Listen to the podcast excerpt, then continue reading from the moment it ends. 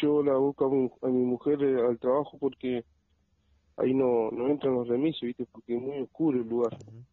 Y yo estoy enfermo y no no me podía, no no no, no podía ir por prescripción médica, ¿viste? Y bueno, pero como no entraban, tuve que ir, la, hice, me subí al auto y lo fui a buscar. Cuando la volvíamos por abajo del puente, eh, veo un, ahí muy oscuro, entonces yo voy con la luz alta y, y voy rápido porque es muy oscuro, siempre pasa cosas ahí. Y, y como que me lo choco de frente al vago. No sé si el vago se asustó, no sé, no sé, no sé si me quiso sacar el auto. Pero fue un segundo que levantó la remera y, y justo cuando estira la mano para tirar tiro, da la ventana de mi mujer.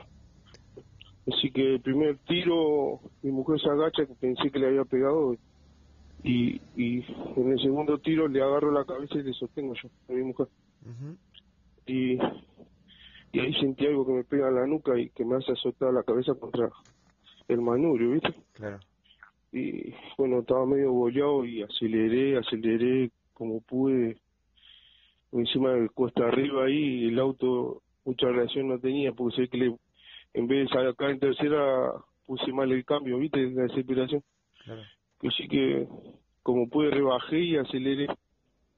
Y bueno, cuando salí a la ruta sin mirar, ahora digo que, que puede haber sido peor porque si venía un camión o un auto hubiera sido un desastre peor.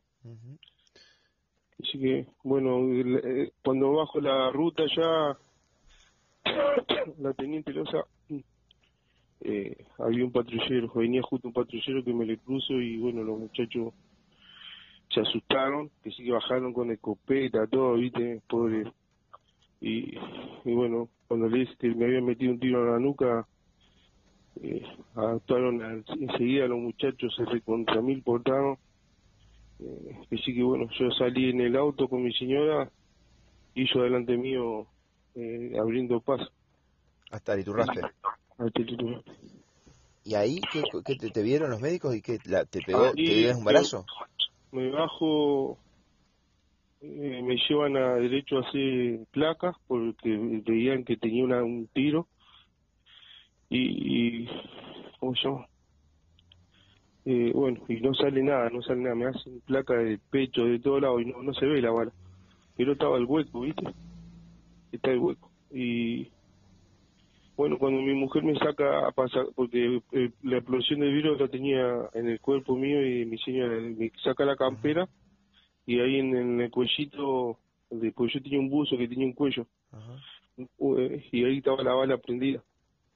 O sea que la bala te rozó, rebotó con, con alguna parte. La bala, la bala no, no rebotó.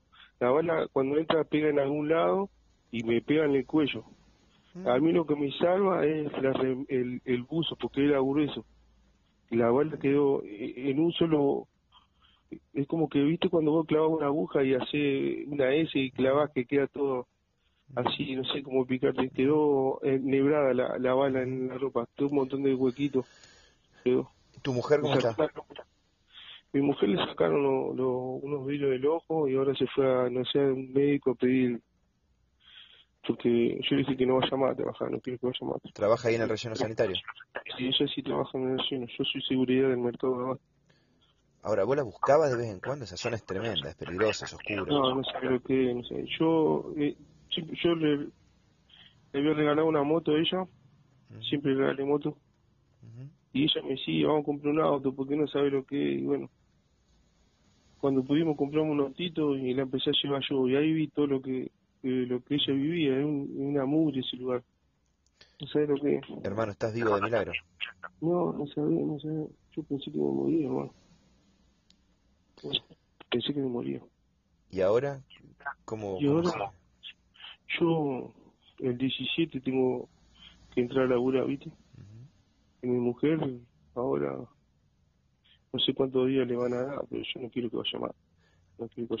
Te pregunto, Raúl, porque la inseguridad es, es grande en la ciudad.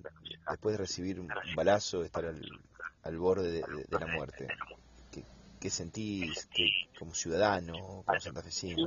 mucha bronca, hermano. mucha bronca, yo quisiera tener un revólver y salir a matar. ¿Qué hace un tipo a las 12 de la noche, la una, por esos lugares? El que anda ahí anda haciendo cagada, hermano. Entonces, no sé, lo, es lamentable lo que te diría yo, lo que te iba a decir, pero soy yo él. Si yo tuviera un revólver lo hubiera tirado. Pero no me dio tiempo, si hubiera tenido un revólver no, no me daba tiempo. Tampoco me dio tiempo de tirarle el auto encima, porque como es un lugar eh, muy angosto, no me dio tiempo, no me dio tiempo. Lo- cuando lo vi, lo vi muy encima y ya sacó y tiró. Raúl, No le hubiera tirado el, el auto encima. Raúl, gracias por tu tiempo, recuperate y mandar un saludo a tu, a tu señora. Gracias, papá, gracias. Dale, te mando un abrazo, cuídate. Gracias. Chau, chau.